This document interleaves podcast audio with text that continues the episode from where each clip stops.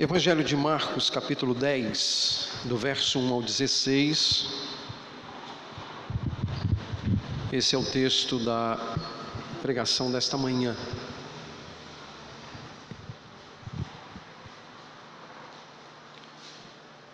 Marcos 10, de 1 a 16.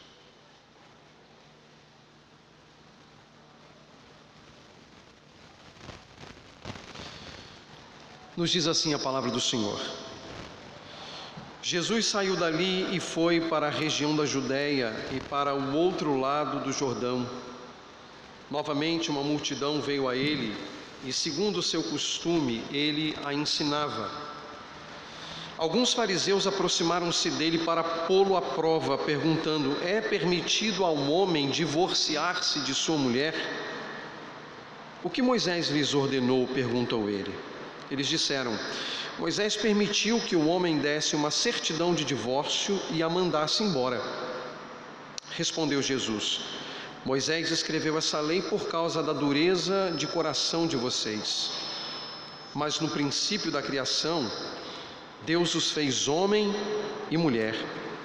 Por esta razão, o homem deixará pai e mãe e se unirá à sua mulher, e os dois se tornarão uma só carne. Assim, eles já não são dois, mas sim uma só carne.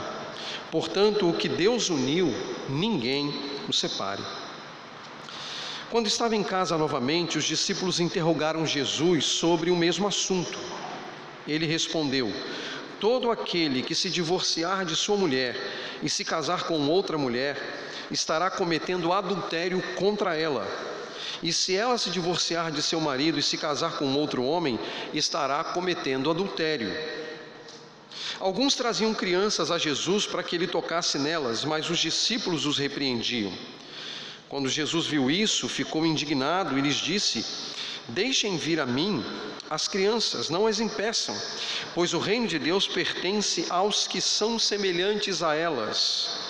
Digo-lhes a verdade: quem não receber o reino de Deus como uma criança, nunca entrará nele.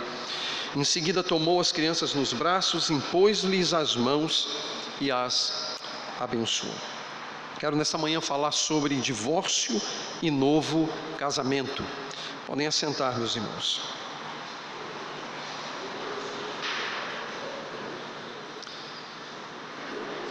Nós estamos numa empreitada que é a exposição do Evangelho de Marcos na perspectiva do discipulado. E estamos diante de uma passagem que a priori você pode imaginar nada teria a ver com o discipulado. Mas tem. Porque como a gente teve a oportunidade de ver ao longo de todo este ano, o discipulado traz desdobramentos para toda a vida, todas as áreas da vida e não é diferente no que respeita o casamento. Eu me lembro que quando eu estava para concluir os meus estudos de teologia, há algumas décadas atrás, uh, nós precisávamos definir uma área, um tema para escrever aquilo que era conhecido como monografia. E numa época como essa, os alunos, os colegas de classe tendiam a conversar sobre quais seriam as suas ênfases, as suas buscas, as suas procuras, sobre que temas eles pesquisariam, versariam para tentar alcançar aí o grau de bacharel em teologia. Eu percebi que boa parte da minha turma havia decidido caminhar na área pastoral, pesquisas na área pastoral. E desses que optaram pela área pastoral, uma boa parte resolveu tratar sobre esse tema que nós vamos tratar nesta manhã. Me parece que essa era uma tendência antes da minha turma e sempre continuou sendo uma tendência posteriormente sempre houve um interesse da parte dos estudantes de teologia de oferecer alguma posição com relação à relação do divórcio e novo casamento. Isso foi algo que ficou evidente lá atrás e que é evidente hoje também. Só que essa passagem, meus irmãos, ou este tema, é o que nós chamamos de uma crux interpretum, ou seja, uma encruzilhada para o intérprete da Bíblia, ou uma questão de difícil interpretação. Não é uma matéria simples de se falar. Ah, se você for à internet, que talvez seja o meio de busca que mais utilizamos hoje, são inúmeros os artigos e os livros escritos com o objetivo de encontrar uma solução plausível para esse problema. Isso, entretanto, não é alvo de uma disputa recente. Pela leitura que nós fizemos, esta questão que envolve o divórcio e o novo casamento já estava presente nos dias de Jesus, quando os fariseus vão interpelar Jesus, colocando-o à prova ou sob prova sobre este tema. Então, desde os dias antigos, entre os judeus, eh, já eram amplas as discussões sobre esse tema. E interessante, nem mesmo entre os judeus havia uniformidade de pensamento. Não havia essa uniformidade. Eu tive a oportunidade de acessar um pequeno texto escrito pelo professor Luiz Saião, que é pastor da Igreja Batista Nações Unidas em São Paulo, ah, um artigo que ele publicou no site da própria igreja, quando ele diz assim: de um lado, os mais conservadores rejeitam o divórcio em toda e qualquer situação, mesmo nos casos de infidelidade conjugal.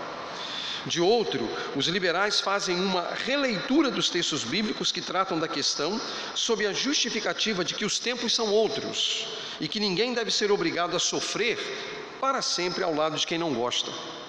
E diante de tanta polarização, é preciso então lançar alguma luz, uma luz bíblica sobre essa questão. E eu, e eu tenho nesta manhã, de certo modo, esse desafio. A passagem desta manhã, ela se insere imediatamente após o Senhor exclusivamente dedicar tempo ao ensino dos doze. Vocês vão lembrar que Jesus ele abre mão das multidões temporariamente, e isso ali a partir do versículo 33 do capítulo 9, ele abre mão das multidões e ele se envolve especificamente com os doze. E é muito importante ressaltar este aspecto, porque Jesus está com os doze a caminho de Jerusalém. Ainda que não estivesse muito claro para os doze o que lhes esperava em Jerusalém, Jesus sabia claramente o que lhes esperava. E por duas ocasiões, Jesus já tinha advertido que lá o filho do homem seria entregue, seria preso, seria condenado, seria morto e ressuscitaria ao terceiro dia. Então, ir para Jerusalém, e esse episódio aqui que nós lemos é a caminho de Jerusalém, implicava em pensar que Jesus está prestes a encerrar a obra para a qual ele veio ao mundo que era redimir pecadores. Então, isso estava claro para Jesus, ainda que pudesse não estar tão claro para os discípulos. É possível que os discípulos não tivessem uma clareza da gravidade de ir para Jerusalém. Então, saindo de Cafarnaum, diz a Escritura que Jesus ah, segue pelo outro lado do Jordão. E é muito interessante, por que, que ele não veio pelo próprio ponto da Galiléia, Samaria, Idumeia e chegando à Judéia? Porque havia, dentro do contexto da época, algumas, algumas dificuldades para um judeu atravessar a região de Samaria, que era uma região não muito bem quista e não muito bem vista pelos judeus. Então, os judeus normalmente evitavam este caminho, embora, pelo texto de João, o Evangelho, Jesus teria passado por Sicar, onde encontrou a chamada mulher samaritana à beira de um poço. Mas essa narrativa não se encontra no Evangelho de Marcos. Marcos não fala dessa narrativa. Mas de fato Jesus teve um encontro com a mulher samaritana. Mas Jesus tomou o caminho que normalmente todo judeu tomaria, evitando passar por uh, Samaria e entrando de volta na rota na altura de Jericó. Ali na altura de Jericó. Jesus está, portanto, indo para Jerusalém, está a caminho de Jerusalém. E é nesse momento, nessa, nesse contexto, que uma delegação de fariseus e você sabe, já vimos isso em várias passagens do Evangelho de Marcos. De vez em quando os fariseus iam ao encontro de Jesus para indagar. Você vai lembrar que o primeiro episódio foi aquele em que Jesus está na sala de uma casa e o paralítico é baixado pelo teto. E os fariseus estão ali indagando e Jesus precisa dizer: Ó oh, filho, perdoados são os teus pecados. Os fariseus indagam, mas quem é esse homem para achar que pode perdoar pecados, só Deus pode perdoar pecados, e aí Jesus dá a resposta, né? Não apenas perdoando os pecados daquele homem, mas também curando aquele paralítico. Foi o primeiro episódio. E há outros tantos que os fariseus vão ao encontro de Jesus para questionar alguma coisa. E aqui nessa passagem, os fariseus, que deveriam conhecer os relatórios das delegações anteriores, foram ao encontro de Jesus para colocá-lo à prova. O texto é claro. Os fariseus vão a Jesus para colocá-lo à prova. Há uma intenção que é pegar Jesus, que é dar um nó em Jesus, que é criar uma armadilha para Jesus. Os fariseus trabalham nessa direção. Esse é o objetivo deles, colocá-lo à prova sobre um tema que, como eu disse, não havia uniformidade de pensamento. Como veremos daqui a pouco, entre os judeus haviam três possibilidades de interpretação e que eram possibilidades vigentes dentro do judaísmo do primeiro século. Mas o fato é que eles indagam se era ou não permitido ao marido se divorciar da sua esposa. Bom, eu preciso dizer imediatamente que Jesus corria sérios riscos, porque dependendo da resposta que ele desse, ele agradaria um grupo, mas desagradaria um outro ou outros grupos, exatamente pela ausência de uniformidade de pensamento entre eles. E aí Jesus precisa utilizar um terreno comum a ele, Jesus, e aos três grupos. E qual era o terreno comum? A lei de Moisés. Então, antes de Jesus dar uma interpretação, o que ele faz? Ele propõe olhar para a lei de Moisés. Os outros três grupos olhavam para a lei de Moisés, mas com perspectivas diferentes.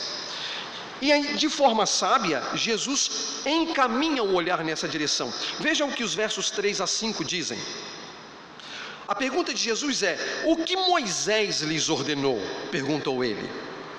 Eles disseram: Moisés permitiu que um homem lhe desse uma certidão de divórcio e a mandasse embora. Respondeu Jesus: Moisés escreveu essa lei por causa da dureza do coração de vocês. Essa é a resposta que Jesus dá. E ele apela para a lei de Moisés. É uma atitude sábia e estratégica de Jesus, porque para a lei de Moisés todos olhariam no contexto do judaísmo. A pergunta que Jesus faz é: o que Moisés lhes ordenou? E aí a gente precisa lembrar que Moisés aqui é uma metonímia, é uma figura de linguagem para apontar para a palavra de Deus. Então, o objetivo aqui ao fazer alusão a Moisés não é apenas com relação à autoridade que Moisés tinha dentro do judaísmo, mas a, o fato de que Deus havia concedido a sua palavra por intermédio de Moisés, a lei por intermédio de Moisés. Então Jesus conduz os olhares de todos que ali estavam para o mesmo ponto, para a palavra de Deus. Era necessário que toda discussão fosse pautada, baseada na palavra de Deus. E qual é a resposta dos fariseus? Moisés permitiu que um homem lhe desse uma certidão de divórcio e mandasse embora. De onde os fariseus tinham tirado isso? Os fariseus tinham tirado isso de uma passagem do Antigo Testamento que está em Deuteronômio, capítulo 24. Você pode acompanhar a leitura breve que eu farei aqui.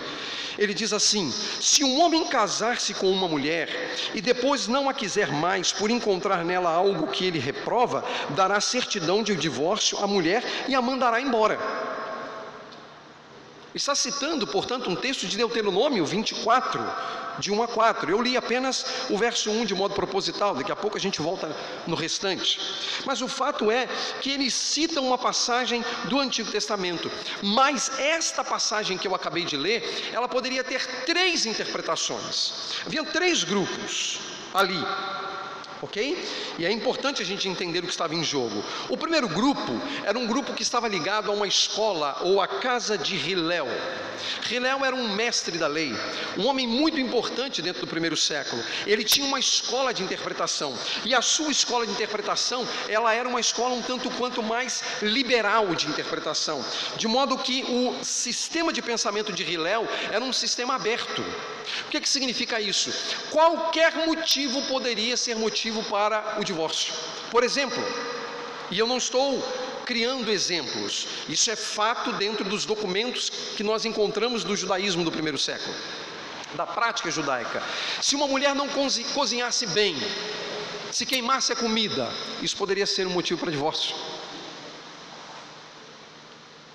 Se a mulher não cuidasse bem da casa, isso poderia ser um motivo para divórcio.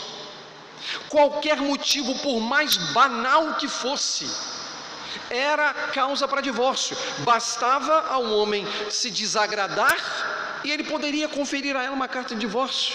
É isso mesmo. Fiquem boquiabertos, mas era uma escola de interpretação. Existia uma segunda escola, que era a escola de Shammai, ou a casa de Shammai, que ela era um pouco mais restrita. A casa de Shammai dizia que só havia um motivo para o divórcio, que seria o adultério, que seria a relação sexual ilícita. Que, portanto, se a mulher queimasse a comida ou não arrumasse a casa, isso não seria de fato algo plausível para o divórcio. A plausibilidade do divórcio para essa escola seria o adultério, seria a relação sexual ilícita. É o que é chamado aqui de uma escola um pouco mais restrita.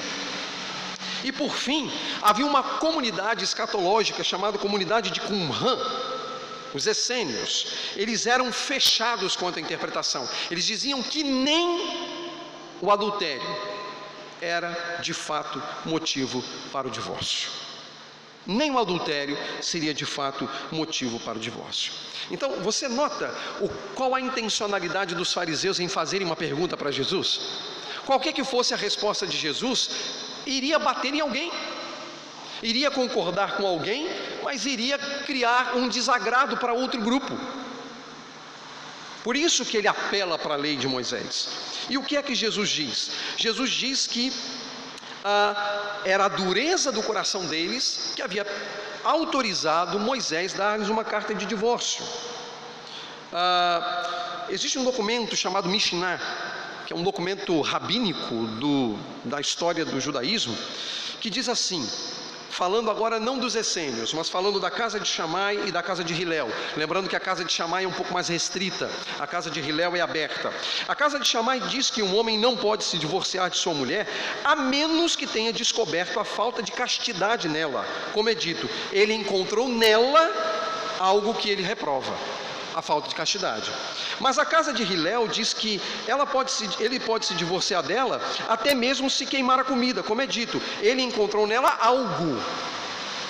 Viu a diferença? Encontrou nela, encontrou algo. Encontrou nela é o elemento do adultério como sendo o único elemento capaz de gerar o divórcio. Encontrou algo é queimou a comida. Esse era o pensamento deles. Então, não seria um exagero imaginar que os fariseus estavam criando um ambiente em que Jesus seria aplaudido por uns, mas seria vaiado por outros. Qualquer que fosse a posição de Jesus em relação ao tema, haveria problema. Contudo, aqueles pobres homens, né, religiosos, subestimaram a capacidade de Jesus, conforme vemos na própria resposta dele. Era necessário enxergar ainda mais além, e o caminho era olhar para a natureza humana. Por isso que ele diz: é a dureza dos vossos corações a causa para Moisés permitir carta de divórcio.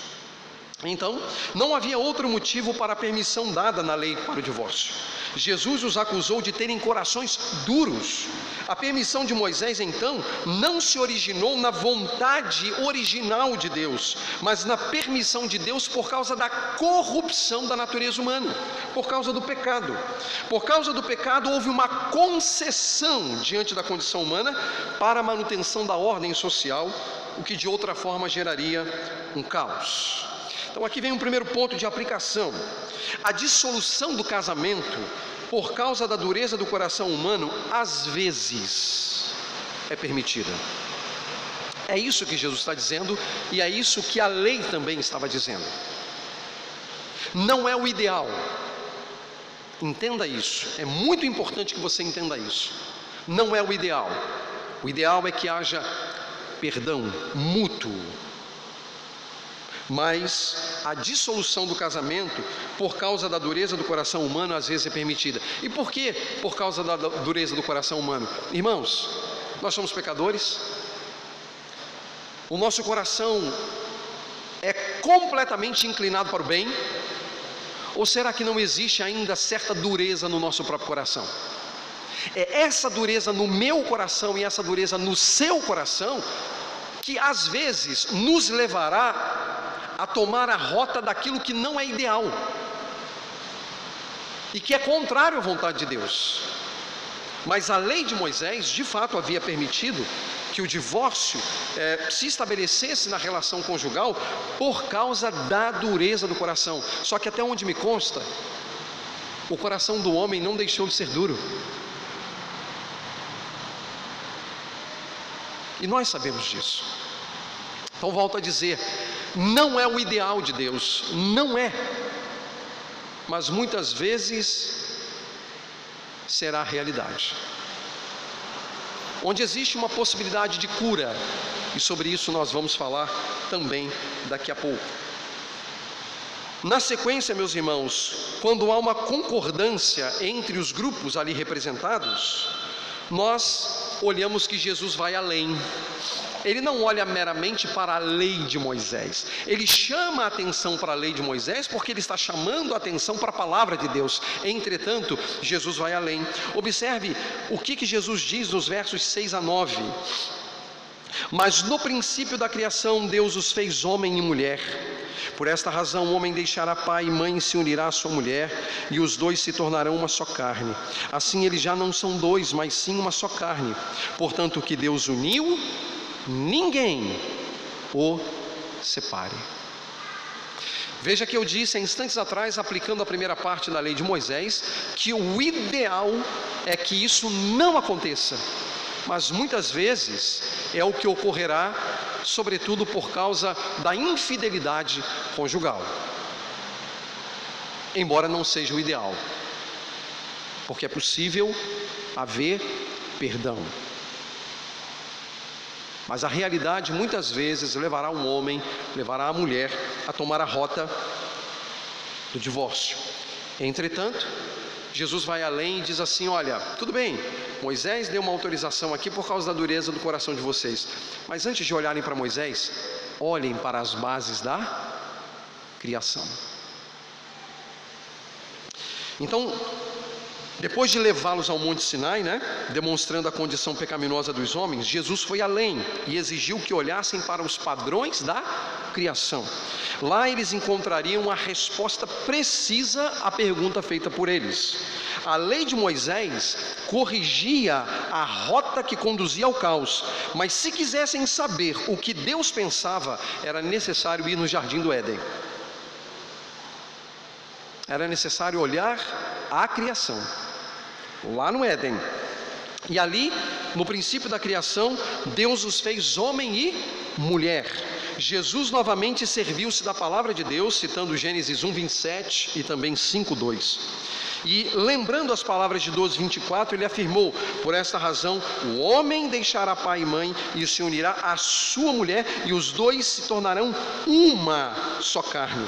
E com essas duas citações, Jesus ensinou que na criação o casamento era para toda a vida, uma instituição indissolúvel, cuja relação é pactual entre um homem e uma mulher. E essas são as razões para o Senhor ter dito, meus irmãos, as seguintes palavras: Assim eles já não são dois, mas uma só carne. Isto é, essa relação entre um homem e uma mulher é uma relação pactual. Logo após isso, ele afirma: O que Deus uniu, ninguém os separe, nem os de fora e nem os de dentro. Essa relação deveria ser indissolúvel. E por tudo isso haveria um resultado inevitável quando a vontade de Deus fosse obedecida, que é a unidade inviolável do casamento, do matrimônio, do casal. E aqui eu tenho duas aplicações desdobradas. Primeiro, é importante em tempos como o nosso lembrar que o casamento é entre um homem e uma mulher. Porque nós vivemos em uma sociedade que corrompeu essa estrutura. Chamando de casamento ou união estável a junção de dois homens ou de duas mulheres, de acordo com a criação. Homens são homens de acordo com a criação. Mulheres são mulheres de acordo com a criação. Mas a base da criação, o casamento é entre um homem e uma mulher. Do ponto de vista bíblico, não existe possibilidade, não existe alternativa, e nós precisamos reafirmar isso como igreja de Jesus. Que vivemos num mundo amplamente hostil e que tenta impor à igreja uma mentalidade, uma ideologia contrária ao padrão da Escritura. Do ponto de vista bíblico, o casamento é entre um homem e uma mulher. Mas alguém já me indagou, mas pastor, como é que a gente faz se chegar aqui dois homens de mãos dadas? Ou chegar duas mulheres de mãos dadas? Vamos recebê-los aqui na igreja. Vamos convidá-los a sentar. Vamos convidá-los a ouvir o Evangelho. Vamos lhes dar testemunho. Vamos lhes pregar a, lhes pregar a verdade e vamos pedir que Deus mude a mente e o coração deles, levando-os ao arrependimento. Eles não serão e não deverão ser escorraçados, abandonados, preteridos. Claro, não se tornarão membros da igreja. Porque os padrões de membresia da igreja são completamente distintos desses padrões que nós temos. Entretanto, não está vedada a possibilidade de se assentarem aqui e ouvirem a pregação, rogando a Deus que Deus opere em sua mente e no seu coração, tirando-os do estado de cegueira espiritual, abrindo-lhes a mente e o coração para amarem a Jesus sobre todas as coisas, obedecerem a palavra de Deus e viverem corretamente. Você entende o que eu quero dizer? A igreja estará de portas abertas para eles, não para serem membros, mas como indivíduos carentes da palavra de Deus e que podem ser alcançados pela fé em Jesus Cristo. Mas a verdade deverá ser pregada, porque é esta verdade que muda a mente e o coração dos homens. E se necessário for dizer que Deus não tolera esse tipo de relação, que seja dito. Porque o casamento é entre um homem e uma mulher. Outra coisa que devo aplicar: o casamento é para toda a vida. Aquilo que Deus uniu, não o separe o homem. É isso que nós lemos aqui. O que Deus uniu, não separe o homem. Meus queridos irmãos, nós casamos para toda a vida. O casamento é para toda a vida. Esse é o ideal que Deus estabeleceu, embora nem sempre será realidade. Nem sempre será realidade para alguns. Nós temos entre nós irmãos nessa condição. Isso não desabona estes irmãos, isso não torna estes irmãos inferiores. Não. Não. Mas esses irmãos sabem, nós sabemos as marcas profundas que isso cravam no nosso coração, não é verdade? Não é o ideal, mas muitas vezes é o real. Para onde as circunstâncias nos levaram. Você está numa condição inferior a qualquer outra pessoa? Claro que não. Entretanto, é preciso lembrar e eu preciso lhes pregar, mesmo sabendo que há entre nós pessoas divorciadas, que este não é o ideal de Deus, embora muitas vezes será o real. O que não os torna inferiores, o que não os desabona na sua espiritualidade, e que trazem tantos efeitos sobre as suas vidas e tanto sofrimento às suas vidas. Mas de fato o casamento é para a vida toda. Jovens, você que está aqui recém-casado ou aqueles que estão em vistas de casarem, o casamento é para a vida toda e é um investimento para a vida toda. Um investimento feito por duas pessoas pecadoras, por duas pessoas com corações duros mas deve ser um investimento para toda a vida. Por isso é muito importante que você seja cauteloso na escolha daquele ou daquela com quem você irá casar, e que seja no Senhor, que seja em Cristo, para que o Deus comum lhes ajude na caminhada da fé. O casamento é para a vida toda. Mas o texto sagrado diz que quando Jesus termina de dar essa resposta aos fariseus, ele vai para casa. E lá os discípulos querem tirar algumas dúvidas. Os versos 10 e 12 a 12 diz assim: quando estava em casa novamente, os discípulos interrogaram Jesus sobre o mesmo assunto. Que assunto? O assunto levantado pelos fariseus, sobre divórcio e novo casamento. E a resposta de Jesus é: Todo aquele que se divorciar de sua mulher e se casar com outra mulher estará cometendo adultério contra ela. E se ela se divorciar de seu marido e se casar com outro homem, estará cometendo adultério. Veja como o Senhor Jesus Cristo está aqui afirmando. Mas eu preciso é, dizer algumas coisas. À luz de outras ocasiões, a casa se havia tornado um lugar de aprendizagem. Você vai ver que Jesus está com os doze de vez em quando em casa para ensinar alguma coisa.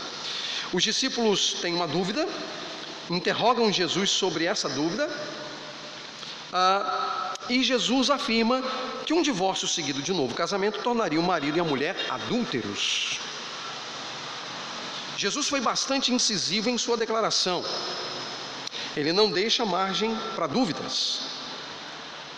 Entretanto, é importante ressaltar que quando Moisés permitiu que uma carta de divórcio fosse concedida à mulher, ele não vetou, ouçam isso, Moisés não vetou a possibilidade de um novo casamento. E aí eu volto no texto que eu comecei a ler instantes atrás, de Deuteronômio 24. Veja o que Moisés diz no verso 2: Se depois de sair de casa, ela se tornar mulher de outro homem, ou seja, se ela se casar novamente, e este não gostar mais dela, lhe dará certidão de divórcio. Ou seja, uma mulher que já havia divorciado, casa-se novamente, a lei de Moisés permitia que ela fosse enquadrada novamente numa condição de divórcio. Para haver divórcio é porque houve um novo casamento. E aí ele diz: E este não gostar mais dela, lhe dará certidão de divórcio e, o mandará, e a mandará embora. Ou, se o segundo marido morrer, o primeiro que se divorciou não poderá casar-se com ela de novo, visto que ela foi contaminada. Seria detestável para o Senhor. Não tragam pecado sobre a terra que o Senhor seu Deus lhes dá por herança. Veja, o pecado ah, que estaria sobre o povo seria se ela agora voltasse para o primeiro marido. Você já ouviu na igreja? Você já ouviu na igreja? Eu digo isso porque eu já ouvi dentro de uma, uma perspectiva um tanto quanto desajustada, pessoas dizendo para casais que são casados, mas que foram divorciados, que têm que abandonar o, o cônjuge para voltar para o primeiro marido? Já ouviram isso? Pois é. Essas pessoas dizem isso porque não conhecem as Escrituras, porque a Bíblia proíbe isso. Olha o texto que nós acabamos de ler. Se voltasse para o primeiro marido com a morte do segundo, a terra seria contaminada, seria algo abominável ao Senhor. Mas muitos cristãos tomam isso como sendo a solução do Senhor. Por não conhecer as Escrituras, nós erramos. Deuteronômio é claro com relação a este ponto. Então veja, Moisés não veta a possibilidade de um novo casamento. O ponto é, por que Jesus então está dizendo o que está dizendo? É porque Jesus vivia num contexto onde tinha três interpretações: a de Hilel, a de Shammai e a dos essênios. Mas para onde Jesus vai como padrão sobre o casamento? Ele não vai para a criação? Então, quando Jesus fala dessa realidade, ele não está utilizando o padrão da lei de Moisés. Afinal de contas, no padrão da lei de Moisés era possível um novo casamento. Ele está voltando ao padrão da criação, na perspectiva da criação. Até porque Jesus não iria baixar o nível, né? Porque para mim isso seria baixar o nível. Você elevou o nível, o padrão é a criação. Um nível mais baixo é a lei de Moisés. Aí ele vai para lá para os fariseus e aumenta o nível. Agora com os discípulos ele vai baixar o nível? Ele vai voltar para a lei de Moisés? Não, ele permanece no alto nível da criação. E no alto nível da criação é isso que Jesus diz. Porque se o casamento na sua idealizado por Deus é para toda a vida, o que que poderia romper o casamento na perspectiva de Jesus? Não era o adultério? Mas na, no padrão da criação, era inconcebível a realidade até mesmo do adultério, como algo inconcebível. Então, como é que a gente entende isso, né? É justamente aqui precisamos considerar qual era o padrão que Jesus estava usando. E Jesus utilizou aqui na sua resposta o padrão da criação. Mas eu faço nisso uma pergunta: e a dureza do coração? O padrão da criação é o ideal, mas e a dureza do coração? O padrão da criação é alto e os discípulos devem buscar o padrão da criação. Esse é o nosso padrão: buscar a criação e não nos contentarmos com a lei de Moisés. Embora a lei de Moisés pudesse ser um meio para evitar o caos social, mas o ideal é a criação. O homem não se desvencilhou da sua corrupção. A humanidade evoluiu a ponto de deixar o coração enrijecido de lado? Não. Como é que a gente lida com isso? Essa é a razão porque a gente tem tanta celeuma para discutir a questão de divórcio e novo casamento. Meus irmãos, de acordo com Jesus, nós estamos sob o ideal da criação a ser percorrido e a tensa realidade do coração humano. Então, nós temos o ideal, que é a criação, nós temos o real, que é o nosso coração. Embora o padrão da criação estabeleça a unidade indissolúvel do casamento e deva ser buscada e alcançada pelos discípulos de Jesus, os corações humanos continuam corrompidos. De modo que, lendo alguns autores, ah, eu tive a oportunidade de ler alguns textos de alguns desses nossos autores preferidos, né, como ah, R.C. Sproul, John Piper, Paul Washer, que se posicionam com relação a essa questão, eles são unânimes em afirmar que o divórcio foi permitido, mas não ordenado. Entende a diferença? A lei de Moisés permitiu, mas não ordenou, porque no padrão da criação é outra relação. O casamento é uma relação pactual entre um homem e uma mulher. E nós temos que envidar todos os esforços para manter isso, apesar da nossa natureza corrompida. Nós temos que buscar todos os meios para salvar o casamento, embora algumas vezes, algumas vezes, não será isso que a gente vai conseguir. Infelizmente. Infelizmente. E por que não conseguimos? Por causa da dureza do nosso coração. É uma relação pactual e na perspectiva da criação é para a vida toda. Então esse tem que ser o nosso alvo. Esse tem que ser o nosso objetivo. O que, que significa dizer aqui, em termos de aplicação, irmãos? Olha, os nossos casamentos passam por situações as mais difíceis possíveis. Os primeiros anos, às vezes, são tensos.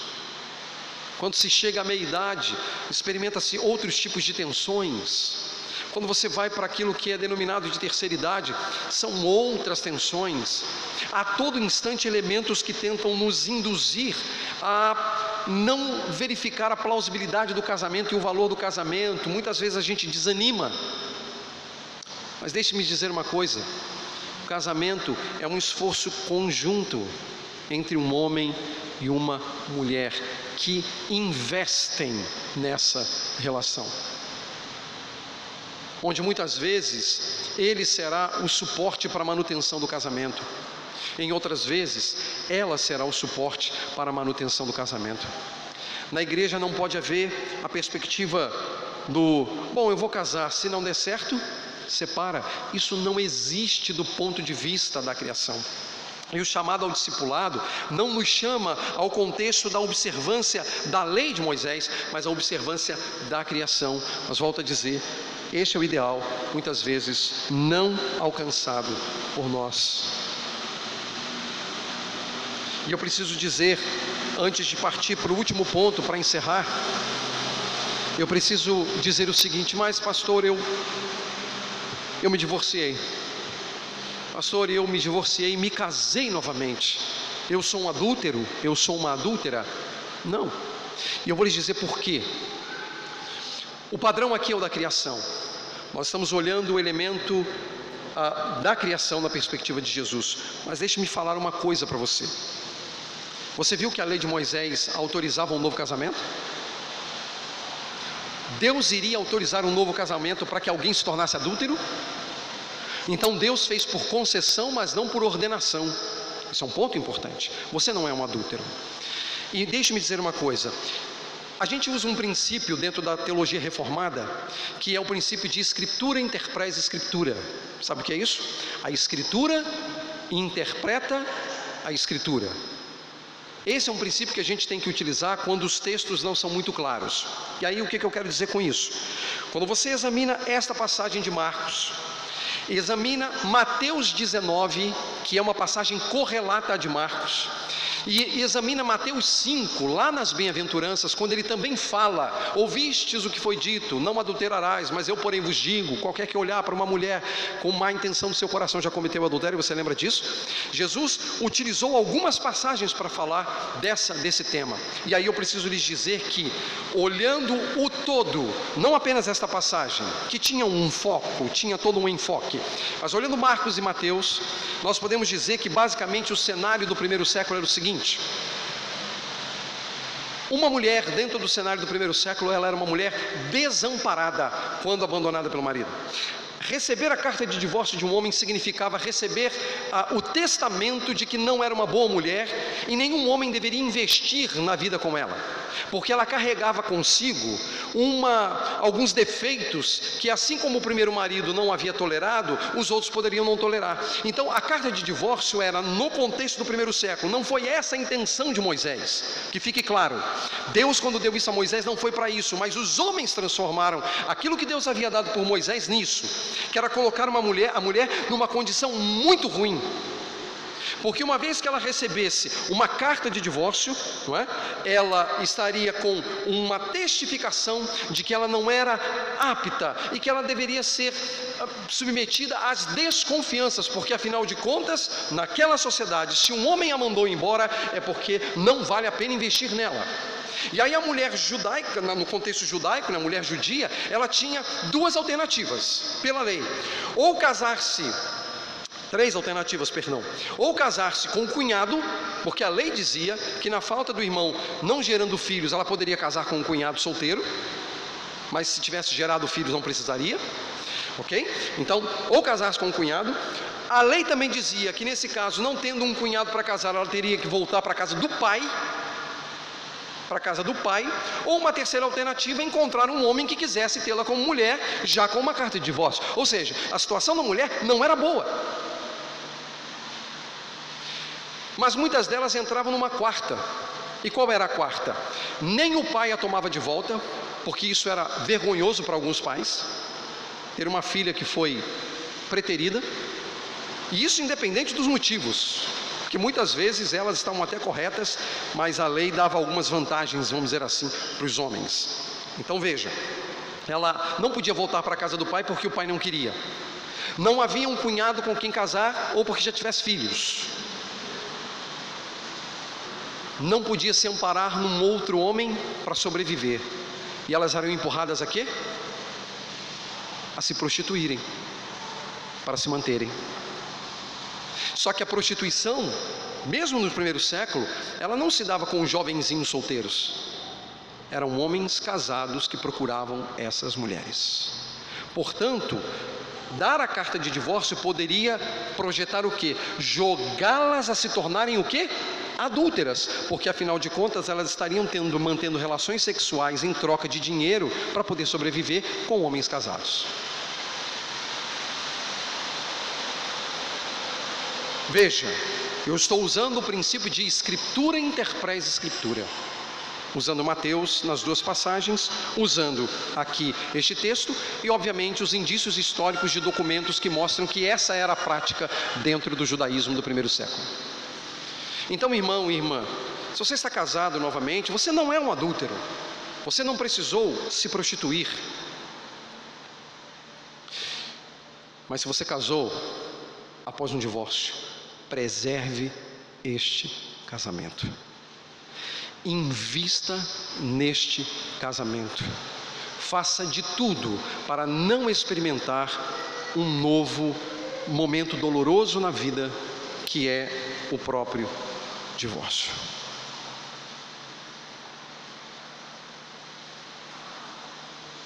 Sejam cautelosos. Não pense que eu estou numa condição muito cômoda para falar isso a vocês, porque isso vai gerar uma série de questionamentos. E eu me coloco à disposição dos irmãos que eventualmente tiverem os seus questionamentos para ajudá-los. Entretanto, não tenho condições, do ponto de vista bíblico, de dizer que pelo fato de você ter um dia saído do ideal e partido para o real e ter estabelecido uma nova família, que isso faça de você um adúltero ou uma adúltera. Você não é. Porque você não precisou ser empurrado para uma vida que desagrada a Deus. Você estabeleceu família. E dessa família, provavelmente Deus lhe deu filhos, que são bênçãos. Mas vocês perceberam que eu encerrei a leitura falando de uma coisa que aparentemente, de um texto que aparentemente nada tem a ver com o texto do divórcio e novo casamento, que é o texto sobre as crianças. Por quê? Versos 13 a 16 dizem assim: Alguns traziam crianças a Jesus para que ele tocasse nelas, mas os discípulos os repreendiam. Quando Jesus viu isso, ficou indignado e lhes disse: Deixem vir a minhas crianças, não as impeçam, pois o reino de Deus pertence aos que são semelhantes a elas. Digo-lhes a verdade: quem não receber o reino de Deus como uma criança nunca entrará nele. Em seguida, tomou as crianças nos braços, impôs-lhes as mãos e as abençoou. A atitude de alguns e a dos próprios discípulos demonstravam duas perspectivas distintas sobre as crianças do reino. Alguns desejavam que Jesus as tocasse, ao mesmo tempo que os discípulos os impediam de levá-las a Jesus. Duas condições antagônicas. Isso levou Jesus à indignação contra os discípulos, que provavelmente as relacionavam ou relacionavam as crianças à condição inferior de importância secundária. Os judeus muitas vezes consideravam as crianças mais um peso que uma benção. Sim, irmãos. Muitos judeus no primeiro século imaginavam que as crianças eram muito mais um peso que uma benção. E eu preciso abrir um parênteses aqui para dizer uma coisa que muito me entristece. Há muitos pais cristãos que pensam exatamente a mesma coisa.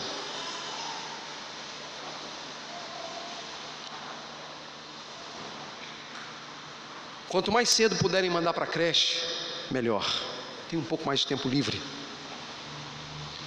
Mas não é um tempo livre para ser produtivo. É o tempo livre para passar nos WhatsApps da vida, nos Facebooks da vida, nos Instagrams da vida. Não é para ser produtivo. Não é querem terceirizar a educação. Então, a gente não pode aqui se opor aos judeus como se nós tivéssemos uma condição melhor que eles, porque isso não é verdade. Para muitos pais, mesmo dentro da igreja, crianças são peso e não bênçãos. E tudo que puder ser feito para desvencilhar das crianças o quanto antes, melhor. Mesmo que a mulher tenha que sair para trabalhar para que gastar todo o seu salário pagando a creche o que é, no mínimo, obtuso. Porque você então não passa tempo com seu filho, do que você tem que trabalhar para gastar o que você ganha com a creche. Não terceirize a educação dos seus filhos. Não faça isso. Eu não estou dizendo que não haja espaço eventualmente para que de repente um pai e uma mãe precisem colocar um filho numa creche. São circunstâncias distintas que devem ser analisadas, avaliadas, mas que precisa ter plausibilidade. O problema é que nós vivemos uma situação, numa geração hoje, que as pessoas, no mínimo, no mínimo, já têm um filho pensando que com nove meses já vão colocar na creche para ter alguém para cuidar. Filhos não são peso. Filhos são bênçãos. E nós precisamos, como cristãos, retomar esta ideia. Os judeus muitas vezes consideravam as crianças peso e não bênçãos. Que Deus nos livre disso. A resposta de Jesus, meus irmãos, demonstrou que as crianças eram um modelo de vida no reino modelo de vida. Cristo mesmo afirmou: Deixem vir a minhas crianças, não as impeçam, pois o reino de Deus pertence aos que são semelhantes a elas. Observe essa símile. Nós estamos aqui diante de uma figura de linguagem. A símile é uma figura de linguagem que aponta para os elementos de semelhança. Usa-se um padrão para apontar para outro. Veja que ele não está falando apenas das crianças, ele está falando dos que são semelhantes a elas. Ele está falando dos discípulos, ele está falando dos, ah, dos membros da multidão, ele está falando da situação dos fariseus, ele está falando da minha situação, ele está falando da sua situação, que nós devemos ser como crianças. Jesus usou da símile para mostrar a necessária semelhança entre elas e os cidadãos do reino. Por isso, ele disse: Quem não receber o reino de Deus como uma criança nunca entrará nele. Observe isso. Nunca entrará. Não podemos, entretanto, esquecer que essa passagem, portanto, ela é estratégica por ter sido colocada por Marcos imediatamente após o discurso do divórcio e novo casamento, e sem mudança de lugar, porque a ideia que dá é que as crianças vão a Jesus exatamente no mesmo ambiente em que ele está com os discípulos, tanto que os discípulos tentam impedir. Portanto, foi ato uh, uh, sequente ou concomitante, enquanto Jesus estava com os discípulos. Porque, meus irmãos, no reino, a compreensão da vontade de Deus exigiria um coração de criança. A criança acredita, a criança se submete, no geral.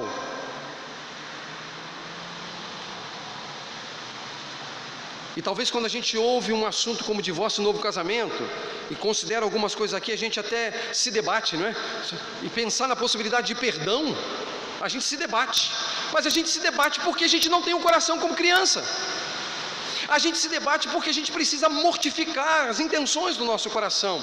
A gente se debate por causa da dureza do nosso coração, porque no reino nós devemos ser como crianças, crianças que se submetem à vontade do Pai. E a vontade do Pai está onde? Na lei de Moisés? Não, a vontade original de Deus está na criação. Por isso eu lhes digo que nem mesmo o adultério, nem mesmo adultério, embora seja um pecado grave contra Deus, embora seja um pecado grave contra o cônjuge, um pecado grave contra a família,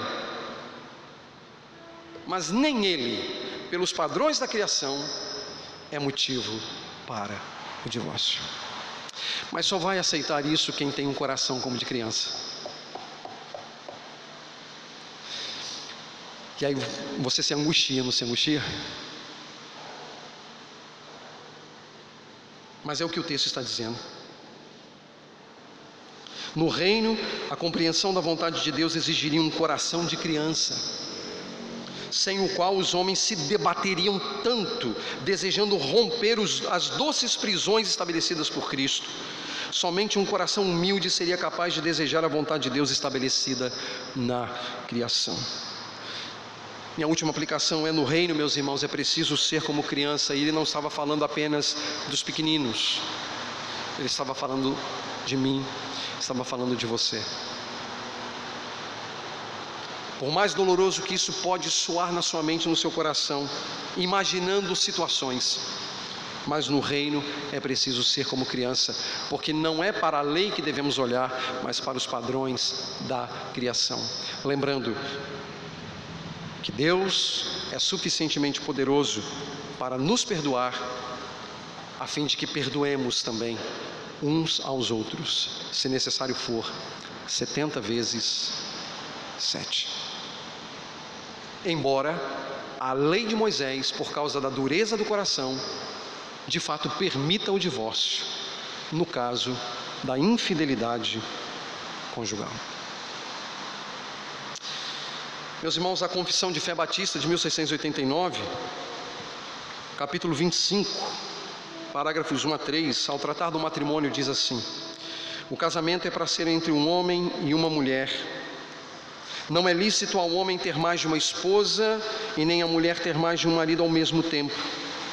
O casamento foi ordenado para o auxílio mútuo entre marido e mulher, para a propagação da humanidade por uma descendência legítima e para impedir a impureza. O casamento é lícito para todos os tipos de pessoas, desde que possam dar o seu consentimento racional. Porém, o dever dos cristãos é casarem-se somente no Senhor, que é uma linguagem para dizer que você deve casar com alguém que creia no mesmo Cristo, no mesmo Deus que você. Senão você vai arrumar problemas.